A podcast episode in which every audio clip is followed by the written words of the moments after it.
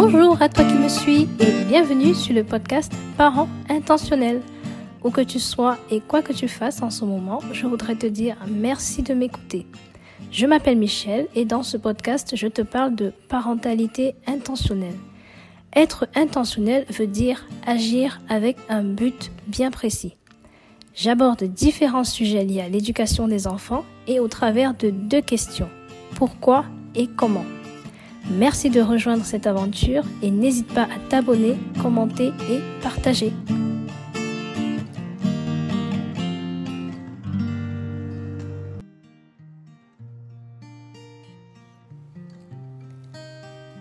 Dans l'épisode d'aujourd'hui, je voudrais te décrire trois épisodes de la vie quotidienne qui te parleront certainement et au travers desquels je voudrais aborder un sujet précis.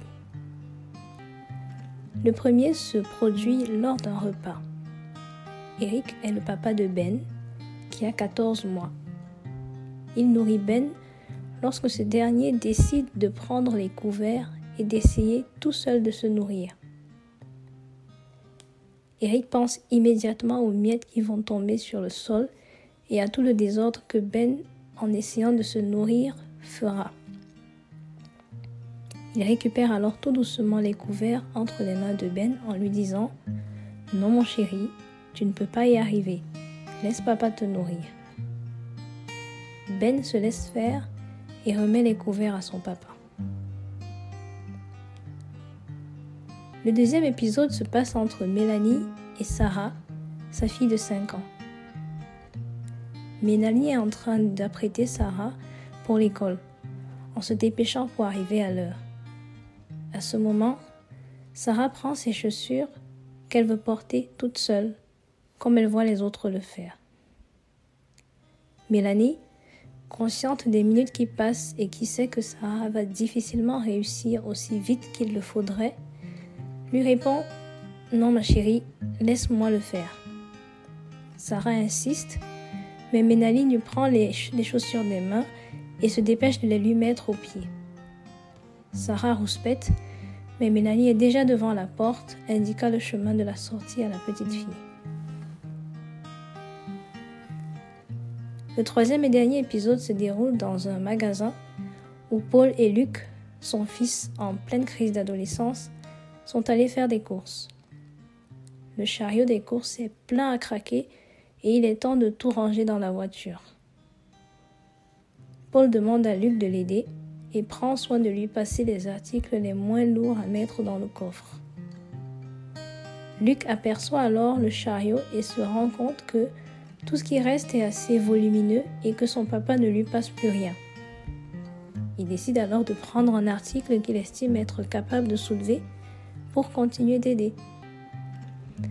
Paul le stoppe tout de suite et lui dit en rigolant Tu vas te faire mal, sois sérieux. Tu as déjà du mal à porter un pack d'eau tout seul, alors ne prends pas de risques. Luc rigole un peu, confus, et laisse tomber. Il va s'asseoir dans la voiture en attendant que son papa le rejoigne. Quel est le point commun entre ces trois épisodes? Dans chaque cas, nous avons d'une part un enfant qui essaye de prendre des initiatives, de sortir de sa zone de confort, d'essayer quelque chose de nouveau et qui lui demande du courage. Et d'autre part, on a un parent qui, pensant bien faire, l'en empêche. Des situations comme celle-là, nous en vivons des dizaines au quotidien en tant que parents. Elles nous semblent la plupart du temps anodines et pourtant, du point de vue de l'enfant, elles peuvent représenter soit des moments de progression, soit des moments de régression ou de repli. De progression ou de régression en quoi? Eh bien, de progression ou de régression en leur estime d'eux-mêmes. L'estime de soi est la conscience qu'une personne a de sa valeur personnelle. C'est savoir reconnaître ses propres forces et ses propres limites. Lorsqu'un enfant a une bonne estime de lui, il s'accepte tel qu'il est et il a une image positive de lui. Il faut comprendre une chose. Cela demande toujours du courage et du temps pour essayer de nouvelles choses, pour tenter de nouvelles expériences. Un enfant, avant d'essayer spontanément une activité nouvelle, a déjà imaginé la scène de cette expérience et s'est vu la vivre. L'empêcher d'aller au bout de son élan revient à lui dire tu n'en es pas capable. Il nous faut apprendre à l'enfant à faire soi-même très tôt en lui laissant la possibilité de se tromper et de recommencer.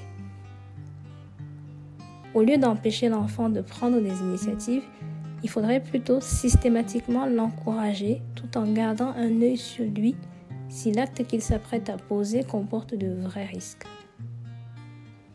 Plus encore, il faudrait favoriser de telles initiatives en se préparant intérieurement au fait que l'enfant ne réussisse pas du premier coup et qu'il ait besoin d'être encouragé à persévérer.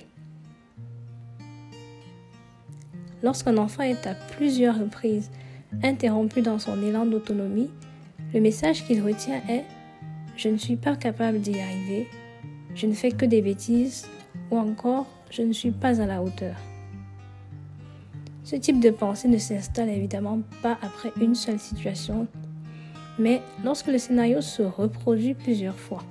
Cela devient sa vérité, et comme il est dit dans la Bible, telle est la pensée, tel il est. Mais alors, comment faire de manière concrète? Je te propose ici trois actions à instaurer dès maintenant avec tes enfants. La première, dis à ton enfant que tu l'aimes sans raison particulière. Après une bonne action de sa part, mais gratuitement. Beaucoup de parents, pour ne pas trop dorloter ou chouchouter entre guillemets leurs enfants, les privent de mots d'amour et d'affection et n'en donnent que lors d'occasions particulières, comme une sorte de récompense. Ce type de comportement peut entraîner des dérives, de la dépendance, où l'enfant sera sans arrêt à la recherche de réussite pour pouvoir être aimé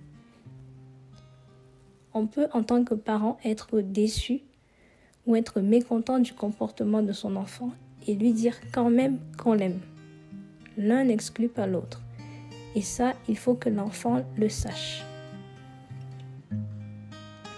Deuxième chose, encourage ton enfant à affronter des situations nouvelles ou difficiles et félicite-le pour ses efforts quand il a fait. Par exemple, tu peux dire Bravo, tu as pris ton temps pour attacher tous les boutons de ton manteau. Cela suppose donc de lui laisser le temps de le faire sans l'interrompre. Enfin, apprends à ton enfant qu'il arrive à tout le monde de se tromper. S'il a fait une erreur, explique-lui où peut avoir été le problème, mais sans plus. Il faut passer à autre chose après. Se moquer, faire des reproches ou revenir sur l'erreur sont à éviter complètement. Cela permettra de préserver l'estime de soi de ton enfant et l'assurance dont il a besoin pour réussir dans la vie. Et voilà. Comme d'habitude, si tu as trouvé cet épisode intéressant, n'hésite pas à le partager autour de toi. Et si tu ne l'as pas encore fait, je t'invite à noter le podcast sur la plateforme d'écoute que tu utilises. Avant de se quitter, il y a une phrase que je t'invite à garder à l'esprit. La graine que tu as semée portera le fruit de sa semence. À très bientôt pour un nouvel épisode.